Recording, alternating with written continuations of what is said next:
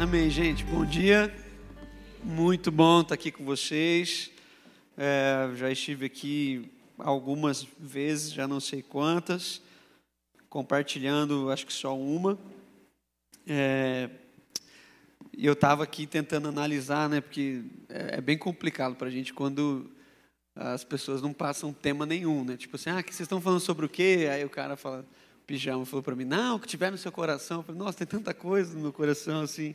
É, a gente vive tantos desafios, né?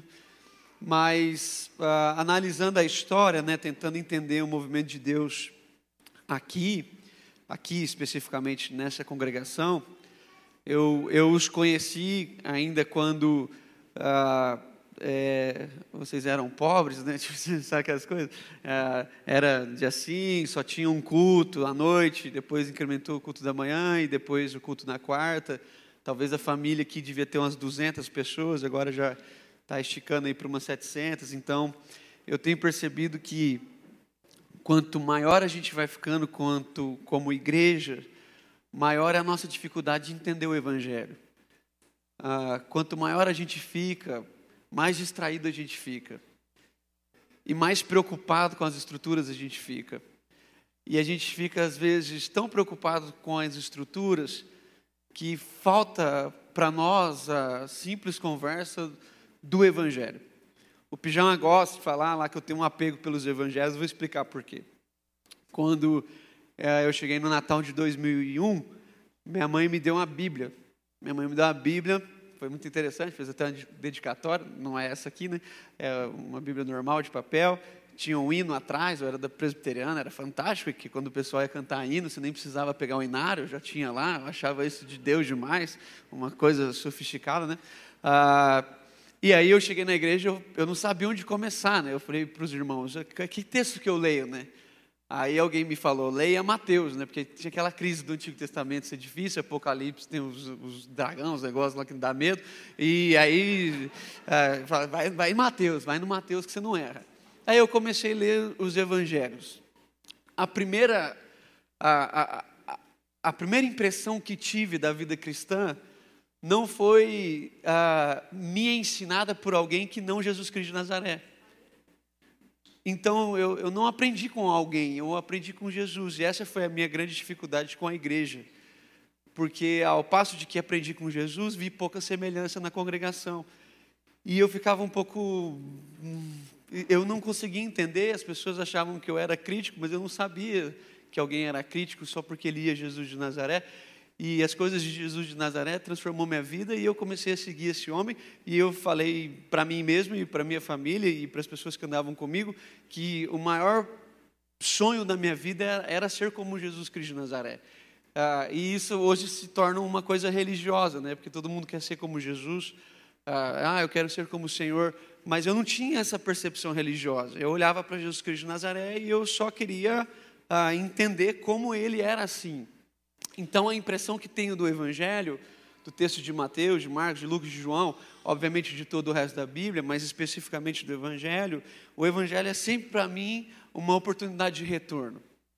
Ah, é sempre lembrar da onde a gente começou, da onde a minha história veio e de que quando as coisas vão se sofisticando demais, a tentação da nossa vida como igreja é se esquecer de Jesus Cristo de Nazaré. Há uma tentação incrível e terrível nos nossos meios, que é ao passo em que caminhamos, caminhamos para longe de Jesus Cristo de Nazaré. E quase não mais nos vemos semelhantes a Ele.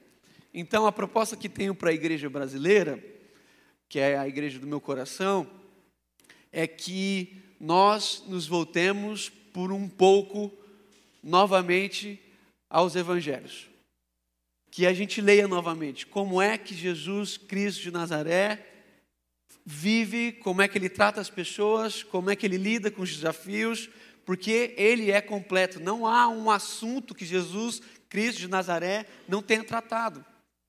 Não há uma coisa difícil que ele não tenha passado. Não há uma angústia que ele não tenha sofrido. Não há uma alegria que ele não tenha vivido. Então tudo está em Jesus Cristo de Nazaré. E para mim é uma alegria perceber que a vida de Jesus Cristo de Nazaré é suficiente. É suficiente. Ah, se alguém um dia me forçasse em algum país a escolher um texto bíblico, eu escolheria um texto do Evangelho. Eu não escolheria um salmo. Eu não escolheria um provérbio. Eu não escolheria nem Efésios, que é para nós, como Ministério Sal da Terra, uma carta-chave. Eu escolheria os evangelhos. Eu prefiro ficar com as palavras de Jesus sempre.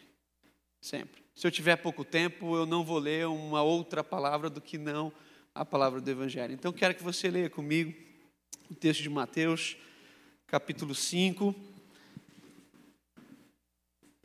Eu sei que vocês estão, pelo menos na quarta-feira, trabalhando uma série a respeito das bem-aventuranças, e eu acho que esse texto pode colaborar muito, acrescentar muita coisa no nosso coração. Texto de Mateus, capítulo 5. Eu quero ler apenas o versículo 1 e o 2 e tentar extrair aqui desse texto algo que possa falar aos nossos corações. O texto diz assim: Vendo as multidões, Jesus subiu ao monte e se assentou. Seus discípulos aproximaram-se dele e ele começou a ensiná-los, dizendo: Ponto, só até aqui mesmo. Aí o resto você lê em casa. Ah, que Deus nos abençoe. Vendo as multidões, Jesus subiu ao monte e se assentando. Os seus discípulos se aproximaram dele e ele começou a ensinar, dizendo: Bom, para entender os textos bíblicos, é muito importante que você entenda alguns princípios, né, que a gente até compartilhou aqui é, para quem esteve com a gente lá no curso, né? E eu acho que entender o texto do Evangelho escrito por Mateus é impossível sem você entender quem é Mateus, né? Ah, Mateus é chamado de Levi nas Escrituras. Ele é um cobrador de impostos.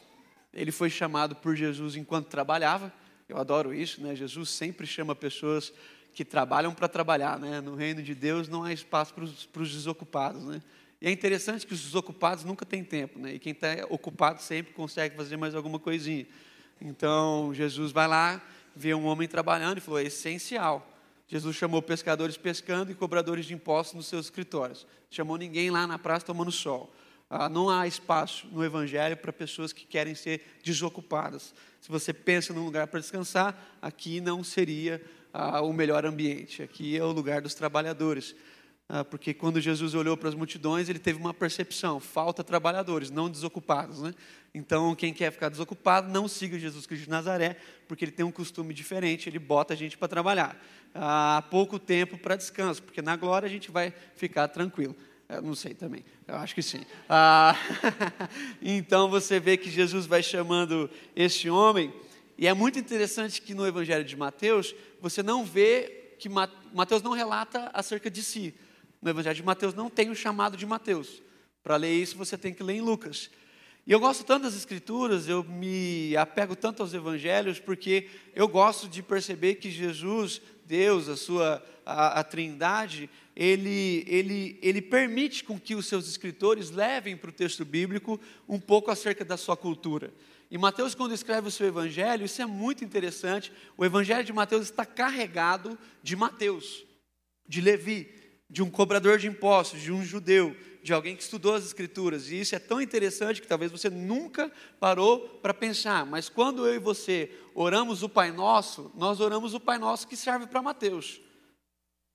Porque o Pai Nosso fala de dívida e de devedor. Isso só faz sentido para quem cobra imposto. Você tem dívidas, talvez. Você tem devedores, mas Mateus só tinha dívidas e devedores. Então, quando ele vai orar, ele ora para que a gente perdoe o quê? Os nossos devedores. E que Deus perdoe o que da gente? As nossas dívidas. Então, é uma leitura de quem cobra imposto. Isso não, imposto, isso não faz sentido para Lucas. Não faz sentido para João, para Pedro.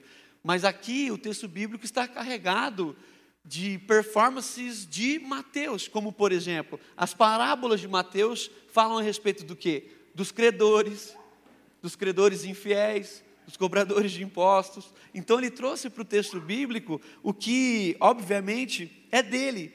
É tão interessante a cultura judaica na vida de Mateus, que Mateus apresenta Jesus como o rei dos judeus. Só Mateus faz isso. Olha que beleza. Quando Mateus relata ah, os magos vendo a luz que brilha no Oriente, qual é a pergunta que os magos fazem em Jerusalém? Onde está o rei dos judeus? Então Mateus vai apresentar Jesus, o menino Jesus, ah, como o rei dos judeus. E quando o Mateus fecha o seu texto bíblico, quando Jesus está na cruz, há em Mateus na cruz uma tábua escrito em três línguas o quê? Rei dos judeus. É como se ele estivesse falando, tá vendo?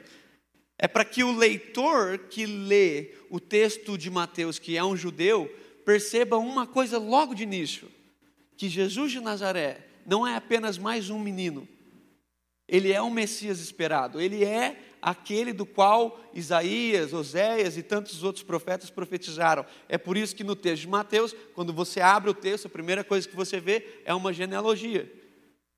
Que geralmente a gente não gosta de ler, quando chega lá em números a gente dá umas puladas, mas que no texto de Mateus faz todo sentido. Porque para ele importa que o seu leitor perceba que Jesus Cristo de Nazaré é o Messias de Deus. E é por isso que ele começa a sua genealogia a partir de Abraão. Abraão, e chega até em Jesus. Então é para que eu e você não tenhamos dúvidas de que Jesus não é apenas um homem bom, ele é o Deus que se fez carne, ele é aquele que se esvaziou da sua glória, que, como Paulo vai escrever, que não julgou com usurpação o ser igual a Deus, mas se esvaziou e se entregou. Então nós estamos diante de Deus. Nós cantamos na congregação, eu quero ver Deus. Quer ver Deus? Eu também quero ver Deus. Olhe para Jesus. Só que um dos problemas do texto bíblico e da nossa vida é que Jesus talvez não serva como Deus. E aí você vai tentar entender o que eu estou te falando. Porque quando os reis e os magos vêm olhar Jesus de Nazaré, o menino de Belém, e ele está na manjedoura, isso já é estranho, porque cabe na nossa mente que o nosso Deus nasceu nesse lugar?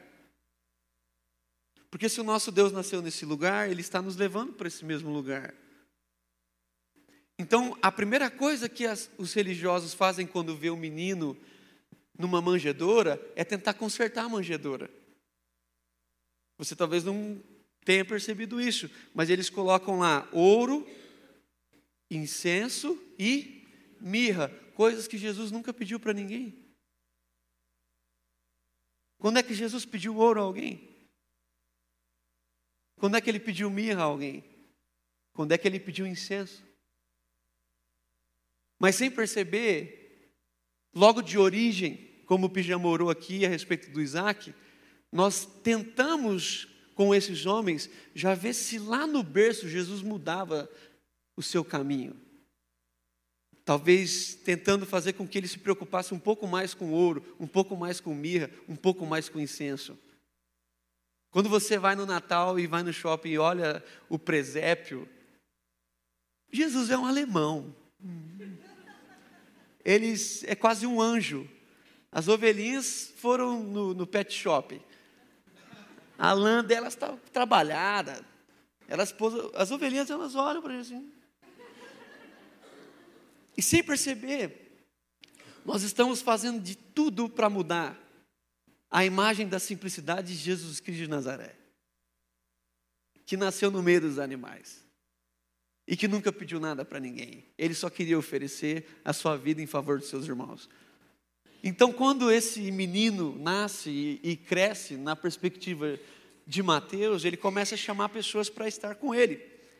E ele vai chamando os discípulos aqui no capítulo 4. Primeiro ele é tentado, você sabe disso, batizado tudo mais, e ele começa a chamar os seus discípulos. Ele chama os seus discípulos, e a primeira coisa que ele tem que fazer é ensinar os seus discípulos. Eu acho isso tão rico, tão maravilhoso, uh, eu acho isso tão, uh, uh, tão precioso, por quê?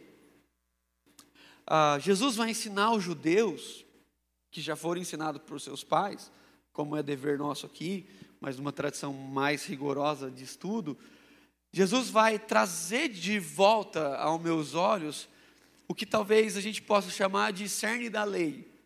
O cerne, o coração.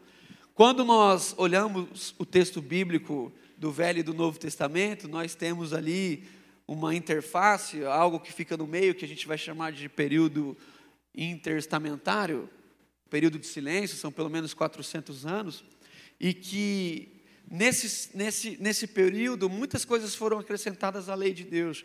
Quando nós lemos o Antigo Testamento, fala a verdade, nós temos uma sensação que ele praticamente contraria o Novo Testamento. É difícil para nós lermos a, a, e percebermos que, na verdade, os dois estão falando exatamente da mesma coisa. E que as leis que Deus entregou a Moisés são exatamente as palavras que Jesus está entregando aos seus discípulos. Às vezes as pessoas acham que Jesus melhorou o que Deus tinha falado. Não. Jesus não melhorou o que Deus tinha falado. Jesus só falou de novo o que as pessoas esqueceram que Deus já tinha falado. Ele só trouxe os olhos de volta dos seus discípulos e da multidão para aquilo que Deus sempre falou. Jesus não veio mudar o que Deus falou. Tanto que você seguir a leitura no capítulo 5, em pouco tempo você vai perceber que Jesus vai falar isso. Eu não vim mudar, eu vim cumprir. Eu vim para que vocês percebam novamente o coração da lei, o espírito da lei, a cerne da lei, aquilo que é vingente, aquilo que sai, o que brota, o que frutifica, e não o que é aparente. Por isso que quando a gente pega na lei, a gente sempre vai tratar aquilo como um conjunto de regras e não como um estilo de vida. A gente sempre vai ver o que pode e o que não pode. A pergunta que eu mais ouço viajando é de jovens, adolescentes, é pode ou não pode? E na maturidade cristã você deve perguntar: devo ou não devo? Eu não, não é um conjunto de regras. Não é, não faz, não, não faz sentido. E eu gosto muito de pensar que quando Jesus vem, a hermenêutica de Jesus, vamos dizer assim, já que vocês estão, aqui na 90 tem que gastar o vocabulário, a, a hermenêutica de Jesus, ela tem espaço para todo mundo. Na hermenêutica fria da lei, na hermenêutica fria da lei, uma mulher pega em adultério deve ser apedrejada. Na hermenêutica de Jesus, Todos pecaram. Ele tem tempo de fazer com que as pessoas percebam que a lei não é para oprimir, a lei é para gerar um estilo de vida correto que agrada a Deus e que não serve para mim punir as pessoas, porque o punido sou eu. Porque quando ouço as palavras de Jesus, a primeira pessoa que deve, entre aspas, se punir diante daquele texto sou eu, porque aquilo mexe muito com as minhas estruturas. Não dá tempo de querer que os meus irmãos vivam aquilo, porque aquilo mexe tanto comigo que eu quero viver aquilo. E é interessante que na hermenêutica de Jesus, ah, ele coloca um balanço ah, de vida, a qual traz a humanidade no seu valor. Então, as pessoas tratavam com um peso muito, muito pesado, e Jesus vai dizer que os fariseus são assim, eles colocam peso sobre as pessoas que eles mesmos não dão conta de carregar. Mas Jesus vai falar que o peso que ele traz é leve, é manso. Ele diz: Venham a mim, porque eu sou leve, eu sou manso. Eu, eu, eu, tem espaço na hermenêutica de Jesus para qualquer um de nós. Tem espaço na hermenêutica de Jesus até para mim e até para você. É muito brilhante ver como que Jesus trabalha o coração da lei e, na minha opção, ele vai trazer esse espírito. E nós temos que lembrar de um texto bíblico que vai falar que a letra sem o espírito mata, mas que a letra no espírito vivifica. Então não é alterar o texto bíblico, é entender aonde está o espírito do texto bíblico que traz luz e que liberta as pessoas. O espírito do Senhor está sobre mim. E ele me ungiu, Jesus vai dizer, para libertar os cativos, abrir os olhos aos cegos, o ouvido dos surdos, ele está sobre mim. E quando eu falo, é o Espírito que diz. Porque não é a minha consciência, não é a minha percepção, não são as minhas escolhas É aquilo que o Espírito deixa fluir em mim. Jesus está dizendo: a letra mata, mas no Espírito traz vida. Então Jesus está tentando dizer para os discípulos que eles precisavam buscar um caminho de retorno. Então a primeira coisa que Jesus precisa fazer é ensinar os seus discípulos a respeito da virtude da lei, do coração da lei. É por isso que talvez nós tenhamos perdido um pouco o foco nisso, mas quando Jesus ele olha a multidão, quando ele olha a multidão, ele sobe no monte. E quando ele sobe no monte, ele não leva a multidão para o monte. Ele leva os seus discípulos para o monte. E o texto bíblico que nós lemos vai dizer: E ele passou a ensiná-los. Isso quer dizer que essa conversa de Jesus não é para a multidão. Essa conversa de Jesus é para os discípulos. É para os discípulos. Jesus está exatamente no lugar figurado que Moisés estava quando recebeu a lei de Deus. Jesus sobe no monte, e quando ele sobe no monte, é como se ele dissesse intrinsecamente: Nós estamos voltando para a lei. Estamos voltando à nossa origem. Estamos novamente lendo o que saiu da boca de Deus. Há uma diferença muito grande do que saiu da boca de Deus e o que saía da boca dos escribas e dos fariseus. Eles falavam a mesma coisa, mas com um espírito totalmente diferente. Então Jesus leva esses homens de volta ao lugar onde Deus falou, para falar de novo com eles. Perceba, meus irmãos, em nome de Jesus, que Jesus não escolheu 12 discípulos porque não tinha 11 e não tinha 13. Jesus está mostrando novamente, é, é, é, basicamente um recomeço. Jesus escolhe 12 discípulos, certamente, para figurar as 12, as 12 tribos. Era como se ele estivesse dizendo assim: vamos começar de novo. Vamos começar de novo. Se antes tínhamos doze, agora temos doze. Mas esses doze vão ouvir novamente o espírito da lei. O que liberta, o que traduz, o que dá vida. E ele começa a ensinar. Ele começa a ensinar. E ele começa a ensinar a partir do que os discípulos já sabiam. Jesus não está ensinando algo novo. Você falar sobre a lei com um judeu é, é falar o básico. Mas Jesus está trazendo de novo para aqueles homens o espírito do que eles já não tinham mais. Eles tinham perdido. E aí isso é tão rico que quando Jesus começa a ensinar, eu imagino que veio quase que um flashback assim na cabeça dos discípulos. E eles começaram a relembrar as coisas que eles ouviram quando eram crianças. E eles vão perceber que Jesus está novamente reconstruindo um povo. Porque quando Deus chama o povo de Israel, parênteses, né? Ah, talvez você não, nunca tinha tido a chance, isso é tão legal, de olhar um pouco o mapa antigo e perceber que quando Jesus, Deus, né, o Pai, leva aquele povo até Jerusalém, me parece muito que o coração de Deus era formar um povo que abençoasse todas as nações. A primeira coisa que Deus disse a Abraão, lá em Gênesis capítulo 12, foi: De ti serão benditas todas todas as famílias da terra. Por isso eu te abençoarei, te engrandecerei, porque a partir de ti todas as famílias serão benditas. Então a finalidade da bênção nunca é o abençoado. A finalidade da bênção é encontrar um propósito através dele. Então Jesus vai traduzir em Deus, Pai, uma mentalidade no nosso patriarca para que ele ensinasse os seus filhos que aquele povo seria uma bênção para todas as nações.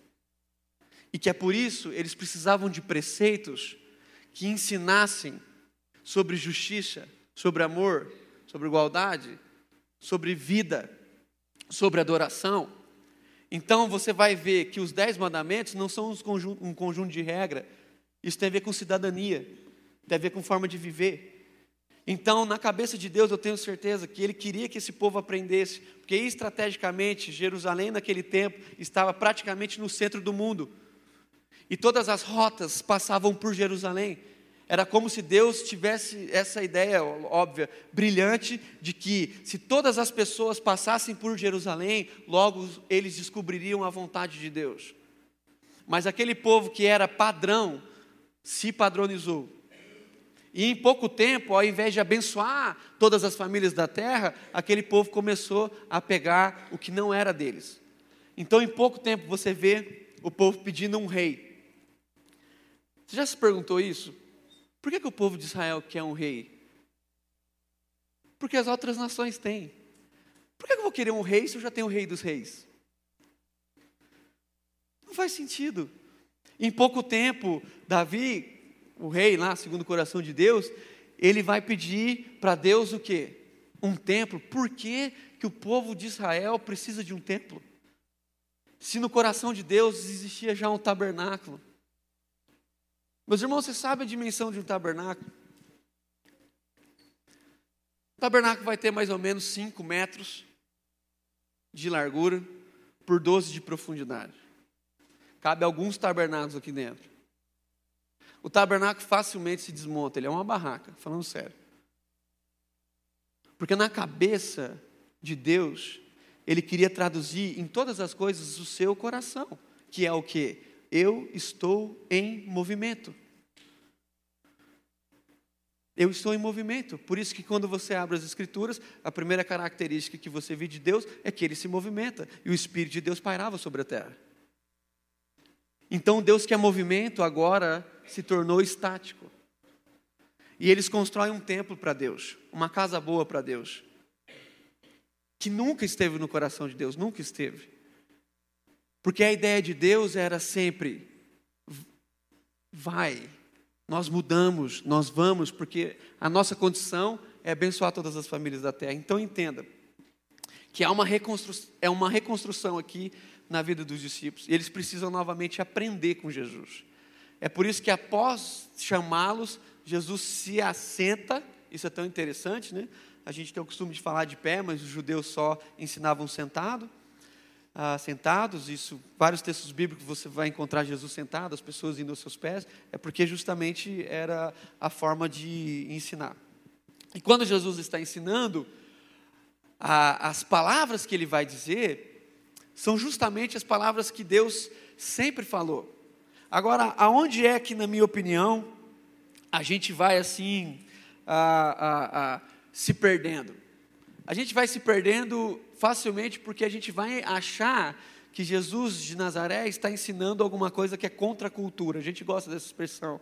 O John Stott fala muito isso. É contra a cultura, é contra a cultura. Mas o que Deus ensinou em Israel é contra a cultura. Totalmente contra a cultura. Depois do pecado, tudo que Deus vai falar é contra a cultura. Não é natural. Não é natural o que Deus vai falar. Deus vai ensinar um povo a cuidar dos órfãos, das viúvas. Deus vai ensinar um povo a tratar os estrangeiros. Até hoje, nós não aprendemos a tratar os estrangeiros. Deus já falou isso há quase quatro mil anos. Até hoje a gente está. Por que, que acontecem as nossas brigas? Até hoje a gente está vendo tanta morte porque a gente não sabe acolher pessoas, e Deus está falando isso não é em Jesus, Deus falou isso em Moisés. Então há um propósito assim, estabelecido na vontade de Deus. E há um recomeço aqui. E eu vejo assim, que na vida de Jesus, ah, isso faz tanto sentido, tanto sentido, tanto sentido, que quando João, lá no capítulo 1, ele vê Jesus, ele vê o Cordeiro de Deus que tira o pecado do mundo. Tá bom. Mas quando ele vai usar uma expressão, ele fala assim: e vimos a glória do unigênito. E esse filho de Deus veio até nós. E ele habitou entre nós. Sim ou não? Ele habitou entre nós. O termo habitar é tabernacular. E ele tabernaculou entre nós. É como se Jesus viesse novamente no espírito de: olhem como Deus é, Deus se movimenta. E ele se movimenta, e ele vai, e ele vai até as pessoas. E não tinha como prender Jesus, Porque quando as pessoas tentavam fazer de Jesus o rei, ele sumia e aparecia em outro canto, libertando outra mulher, conversando com outro homem, curando outra criança. Então o que, eu estou tentando dizer? Eu estou tentando dizer que nós não podemos, não podemos, em nome de Jesus, dizer para Ele qual é o melhor lugar para Ele estar. Nós precisamos entender para onde Ele está indo e ir com Ele, porque na medida em que nós criamos os melhores lugares, Ele sai. Ele não fica. Ele não fica porque ele não gosta muito de conforto. Porque quando as pessoas vão conversar com Jesus, ele fala uma das coisas mais brilhantes que é, é, é, é incrível a capacidade, né? Ele diz assim, ó, as raposas têm lugar, as aves têm lugar, mas o filho do homem não tem lugar, não tem onde reclinar a cabeça. O que, que isso significa? Que Jesus não dormia, que Jesus não tinha travesseiro? Óbvio que não significa que ele está em constante movimento. E que se você quiser seguir Jesus de Nazaré, é preciso que eu e você tenhamos a plena consciência que ele está por aí. E que ele não é de ninguém. E que ele não é meu, ele não é seu, ele só pode ser nosso. E que se ele é nosso, nós precisamos encontrar aqueles que ainda não sabem disso e ensinar para eles as palavras que trazem libertação. É por isso que quando Jesus vai conversar com esses discípulos, ele senta e ele faz um ensino compacto. Meu irmão, eu te desafio em nome de Jesus a ler o Sermão do Monte essa semana. E aí você vem falar para mim o que, que faltou lá. Faltou sim. Não sei. Faltou pouquíssima coisa. Em três capítulos, você vê como é que tem que tratar as pessoas, como é que tem que perdoar, como é que tem que orar, como é que tem que jejuar, como é que tem que ofertar. Tem tudo lá. É como se ele fizesse um intensivo com os discípulos, resgatando o coração da lei, ensinando tudo de novo e falando assim: gente, nós vamos. Porque muitas pessoas esquecem desse texto quando leem o Sermão do Monte. Porque esse texto diz o seguinte: e vendo as multidões, então, o plano de fundo do Sermão do Monte são as pessoas normais, são as pessoas que sofrem. Então, tudo que nós aprendemos de Deus não é para ver se a gente pode prestar um melhor serviço para Ele, mas é para perceber como é que a gente cuida melhor das pessoas. E Jesus sempre vai ensinar, sempre vai ensinar. Tudo que Jesus traduz em entendimento sai numa pessoa. Tudo que ele fala vira ilustração. Jesus é um contador de histórias. As pessoas chegam em Jesus e fazem uma pergunta, eu adoro isso, e fala assim: certo dia. Ele conta histórias. Porque para Jesus não existe concepção teológica que não termine em vida.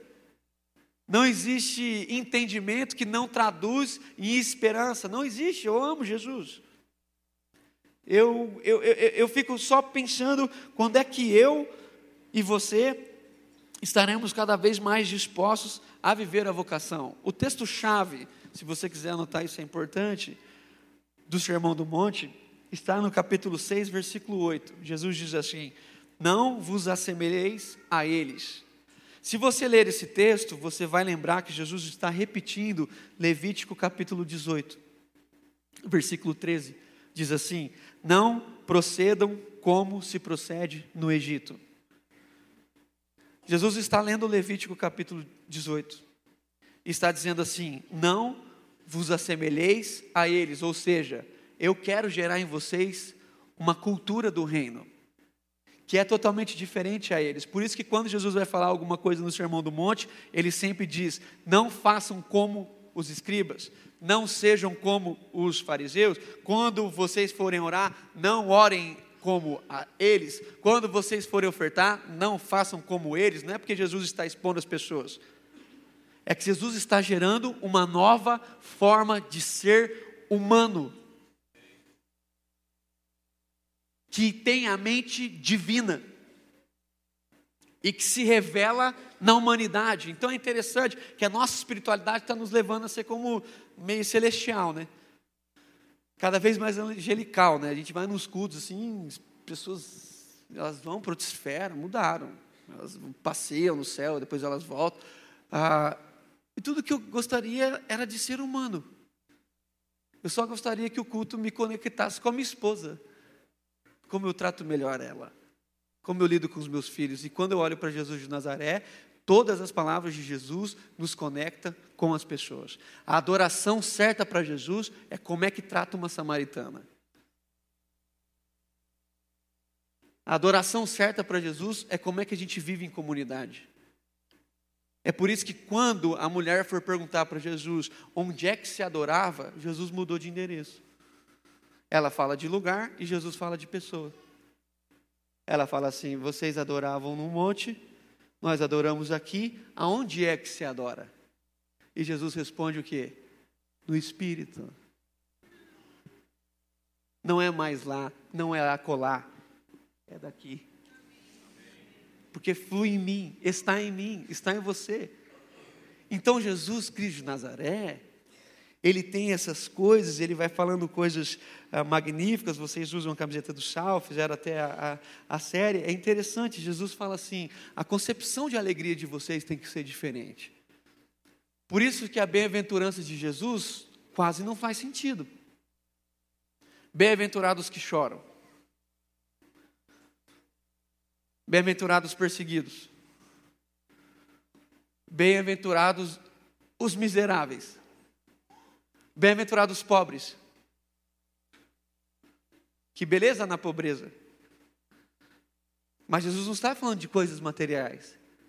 Então, quando você vê Jesus, ele sempre está falando de algo mais completo, talvez mais sublime do que a gente pode perceber, porque bem-aventurados são os que choram. Porque no mundo onde se cessaram-se as lágrimas, há pessoas que ainda serão sensíveis com a dor do outro. Bem-aventurados são os humildes, porque no mundo onde as pessoas passam por cima uma das outras, haverá sempre uma igreja que se colocará à disposição de serviço para a comunidade. Bem-aventurados são os humildes de espírito. Então o que Jesus vai falar é contra a cultura. Jesus vai dizer assim: quando alguém vier lhe dar um, um tapa na sua face, você olha para aquele irmão, você mira no olho dele, você fala assim: tenho outra. Porque o Evangelho sempre é, sempre é fazer mais do que o outro pode fazer por mim. Então, se alguém me dá um tapa, eu dou conta de levar dois. Se alguém me rouba a túnica, por que não a capa? O irmão vem te roubar, passa o celular. Você fala, só? Tem muito mais aqui. Se você soubesse quanto eu tenho no banco, o que você está precisando? O ladrão entra em crise. Ele, ele igual o Chaves, né? Trava. Se alguém te obriga a andar uma milha, você vai duas, não faz sentido. Para nós não faz sentido. Ah, anda uma milha. Primeiro que a gente não calcula por milha. Jesus está dizendo assim, numa sociedade oprimida pelo Império Romano, eu não sei se você sabia, quando o Império Romano chegava numa nova cidade, as pessoas que estavam na rua eram obrigadas a carregar as coisas do Império, a montar suas casas, tudo que era do Império Romano. Então, se você estivesse na rua, o exército passava e te obrigava a andar uma milha. E Jesus está dizendo: se o Império Romano chegar, te oprimir e te obrigar a andar uma milha, ande Duas, eu sempre posso fazer mais pelos outros do que eles estão dispostos a fazer por mim. Porque eu fui liberto por Jesus. A minha mente foi transformada pela mente de Deus e agora, como Paulo, eu tenho a mente de Cristo. Cristo está em mim. Que maravilha! Observe a profundidade do texto. E Jesus vai dizer assim para os discípulos: vão indo, vocês são sal, vocês são luz, vocês iluminam. Quando vocês orarem, orem assim. Quando vocês jejuarem, jejuem assim. O culto de vocês assim. E no fim, meus irmãos, no fim, manifestem aquilo que é oculto. Então perceba em nome de Jesus. Jesus tem um anseio de ensinar. Jesus ele quer é, é, fazer com que cada vez mais as pessoas percebam o Espírito de Deus. E qual a intenção dessa pregação aqui, quando eu leio esse texto e em outros lugares? A intenção que eu tenho no meu coração é clamar à igreja brasileira que traga Jesus de novo para os púlpitos. Eu vou muito em muitos lugares, muitos lugares, e eu vejo série de tudo quanto é tipo de gente. Tudo quanto é tipo de textos bíblicos. Mas eu falo sem medo de errar. Se há um, textos bíblicos que estão sido, sendo perdão, colocados cada vez mais de lado das nossas congregações, são os textos bíblicos de Jesus de Nazaré. Porque a nossa tendência óbvia é dizer a respeito de um conjunto de regras e Jesus, ele é improvável. Porque quando Jesus está na cruz, há um homem do lado dele e o homem que é um ladrão diz assim para ele: Lembre-te de mim quando entrares no paraíso. O que, que Jesus diz? Hoje mesmo, se esse homem congregasse em uma das nossas congregações e ele chegasse nos últimos suspiros e ele dissesse para a congregação: intercedam por mim, lembrem de mim, lembre de mim quando entrarem no paraíso, o que, que a gente faria? Aí a gente já matricula o cara numa escola para ver se ele pode batizar. Aí não dá tempo, já morreu. Quando Jesus conversa com a mulher samaritana, ela tem cinco ex-maridos e possivelmente um caso. Isso é difícil. No mesmo dia, ela sai falando de Jesus e a cidade inteira converte. Quanto tempo essa mulher demoraria para ser missionária nas nossas congregações? 30 anos? Então Jesus de Nazaré sempre vai nos levar a um lugar que a gente não quer ir. Sempre vai. No entanto, a gente se esqueceu que nós somos como o ladrão da cruz, nós somos como a mulher, nós somos como aquela pega em adultério, nós somos maus, fomos salvos pela graça, mas agora para os nossos irmãos há um critério para a graça. Então eu tenho vivido algumas discussões, e os meus amigos que gostam muito de teologia, eu gosto também. Quando a gente vai fazer uma discussão, a última pessoa citada é Jesus. Porque aí complica. Porque aí você vai fazer o critério para quem pode tomar ceia, aí se você perguntar para Jesus, lascou. Pode Judas, pode Pedro, pode todo mundo. Mas aí na congregação só pode quem fizer isso, quem fizer aquilo, quem fizer aquele jeito. Aí a gente vai gastar mais tempo perguntando quem pode do que abençoando as pessoas que poderiam estar sendo libertas pela mesa. Então Jesus complica a nossa história. Judas não só participa, como é o convidado de honra. Pedro participa, traz Jesus depois de cinco minutos. Só que nós, não, nós nos esquecemos que nós somos essas pessoas alcançadas pela graça de Deus. E que se não fosse a vida de Jesus em favor de nós, onde nós estaríamos? Então Deus nos alcançou pela sua misericórdia. E Jesus Cristo de Nazaré se revelou a imagem do Deus invisível. Então, quer ver Deus? Olha para Jesus. O problema é que às vezes o Deus que você imaginou não cabe em Jesus. O Deus que eu criei para mim não cabe em Jesus. E quando Jesus se revela, ele não se parece com Deus. Veio para o que eram os seus, mas os seus não o reconheceram. Então, o que a igreja precisa fazer, como eu creio que vocês estão fazendo, e eu creio que eu também? Trazer de volta Jesus para os púlpitos e dizer: Jesus de Nazaré é assim. Se você está chorando, tem espaço para você. Se você está feliz, tem espaço para você. Se você tem problemas, tem espaço para você. Porque se você não tiver, eu não sei onde você está.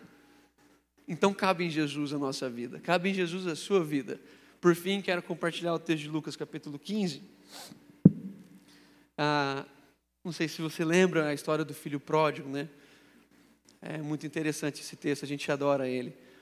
Por, todo, por tantos anos, por tantos anos a igreja ela ensinou que o filho ruim era o filho que gastou os bens, né? Lógico, né?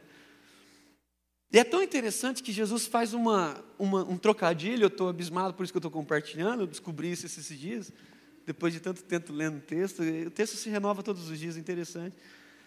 Aí, quando você abre o texto no Lucas capítulo 15, versículo 1 e versículo 2, você vai perceber que os escribas e fariseus não conseguiam entender como Jesus conversava e comia com os pecadores e publicanos. Presta atenção. Jesus era interrogado porque ele não era entendido como ele comia com pecadores e publicanos. E a bondade de Deus é tão grande que no fim, no fim, o pai da história termina convidando para a mesa quem? Os religiosos. Então perceba uma coisa: Jesus é tão bom que tem lugar até para gente, os religiosos. Nós que temos crise, quando alguém mais ou menos assim, de um jeito meio estranho, se apresenta e a gente fica meio, será? Você viu quem veio? Veio um filho de Deus. E a pergunta que eu gostaria de fazer é: será que a gente ainda está na mesa? Ou será que a gente saiu para ver quem pode entrar? Eu quero estar com Cristo. Eu quero sentar com Cristo. E eu amo Jesus de Nazaré porque é espaço para todas as pessoas. Há espaço para os pecadores, há espaço para os publicanos e há espaço para os religiosos. Todos os homens carecem da glória de Deus e precisam de Jesus. Eu preciso de Jesus. Eu acho que você também precisa. Então, em nome de Jesus, você quer aprender com Jesus? Você está disposto a sentar novamente aos pés de Jesus e ouvir deles palavras que são de vida eterna, mas são de vida para todos? Eu sonho com esse dia, gente, assim, não, não é marketing, vocês falar de mim, não é, não é coisa espiritual. Eu sonho nesse dia, eu sentar lá na mesa e Jesus assim, pá, cortando pão. E aí muita gente fica pensando assim, quem será que vai estar lá? Tem gente que é tão religioso que acha que quando chegar no céu está lá Abraão esperando ele. Ó, oh, que bom que tu viestes. Não, você chega lá no céu, abre o ladrão da cruz, você tromba com a mulher samaritana, o negócio é meio esquisito. E a pergunta que você vai fazer é: como é que vocês estão aqui? O pessoal vai falar assim: estou surpreso que vocês aqui. Aí a mulher samaritana vai olhar para você e falar assim: eu também. Há espaço para a gente no reino de Deus. Porque a graça se revelou em Cristo. E cabe eu, cabe você, cabe todo mundo. Basta olharmos para Cristo e vermos que Ele é o Cordeiro de Deus e nós entramos para a glória com Ele. O Evangelho não é sobre mim. O Evangelho é sobre o que Ele fez por mim. Então, em nome de Jesus, quem que você quer encontrar no céu? Aquele abraço gostoso na mulher samaritana e falar: Que bom que você está aqui. O ladrão da cruz falou assim: Foi para você, foi mais rápido. Para mim demorou uns 50 anos. Que a gente tem uma inveja dele, né? Tipo, o cara não precisou nem, né? Eu não tenho, não, cara. Porque para mim a vida com Cristo já é maravilhosa. Então, em nome de Jesus, eu queria muito que você meditasse nas Escrituras e que se libertasse das coisas que estão tá na sua mente e não procedem de Deus, não são de Jesus, e colocasse em você, como o apóstolo Paulo, a mente de Cristo. Eu quero fazer essa oração nessa manhã. Eu quero ter a mente de Cristo. Eu quero olhar como Cristo, eu quero pegar como Cristo, eu quero ouvir como Cristo, eu quero ser Cristo quanto Cristo foi Cristo. Porque o Espírito de Cristo está em mim. Então há um sobrenome aqui, como o Pijama falou, Rafael, perdão. O pastor Rafael falou. Há um sobrenome em mim. E quando eu ando por aí, trocaram meu nome. Não fala mais, ah, vem lá o Daniel Coelho. A pessoa fala, ah, vem lá o Daniel Cristo. Você imagina isso, as pessoas te de Cristo. É meio constrangedor, né? Mas é o nosso chamado. Então, em nome de Jesus, vamos orar. Queria te convidar a fazer uma reflexão. Eu sei que vocês têm falado coisas muito profundas aqui. Eu, eu escuto as pregações daqui, lá no, no, no podcast, eu escuto tudo. Eu quero aprender de Jesus, eu quero ouvir as pessoas, eu quero ser como Jesus. Então, eu queria te perguntar isso. Faz quanto tempo que você não aprende mais com Jesus? Faz quanto tempo? Baixe sua cabeça, feche seus olhos. Será que Jesus ainda tem falado com você? Será que as Escrituras ainda são um renovo para a sua vida, como nos foi falado aqui? Será que a gente consegue ainda escutar em Mateus capítulo 6, na mesma página que a gente leu aqui, como foi colocado aqui nessa manhã, que nosso país é o país com o maior número de ansiosos do mundo. Será que a gente ainda consegue escutar Jesus dizendo assim: não fiqueis ansiosos por coisa alguma? Será que a palavra de Jesus ainda é suficiente para nós? Será que Jesus ainda está nos libertando algumas coisas que nós ainda estamos prisionados?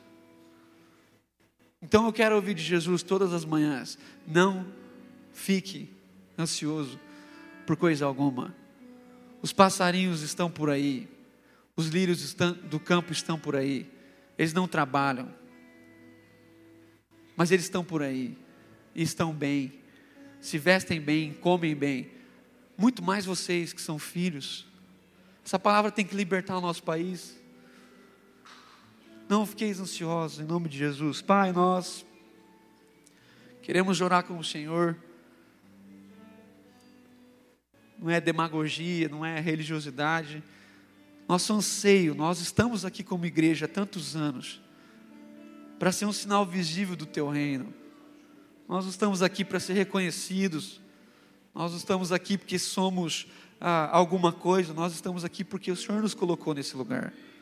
Nós somos sal da terra, o Senhor nos deu esse nome.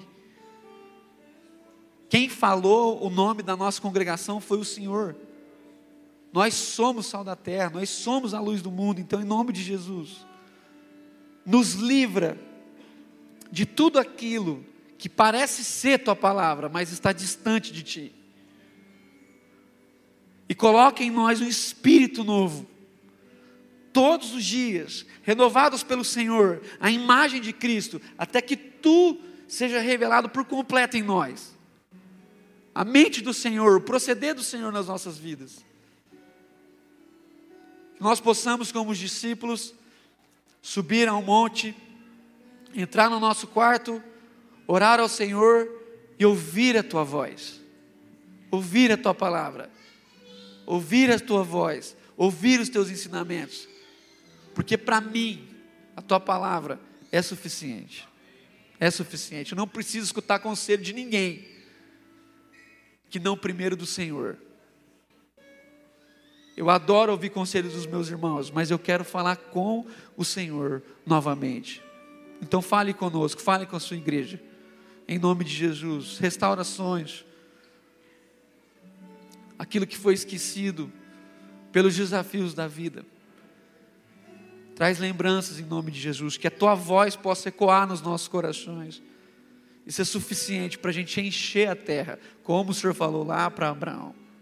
Em nome de Jesus. Amém.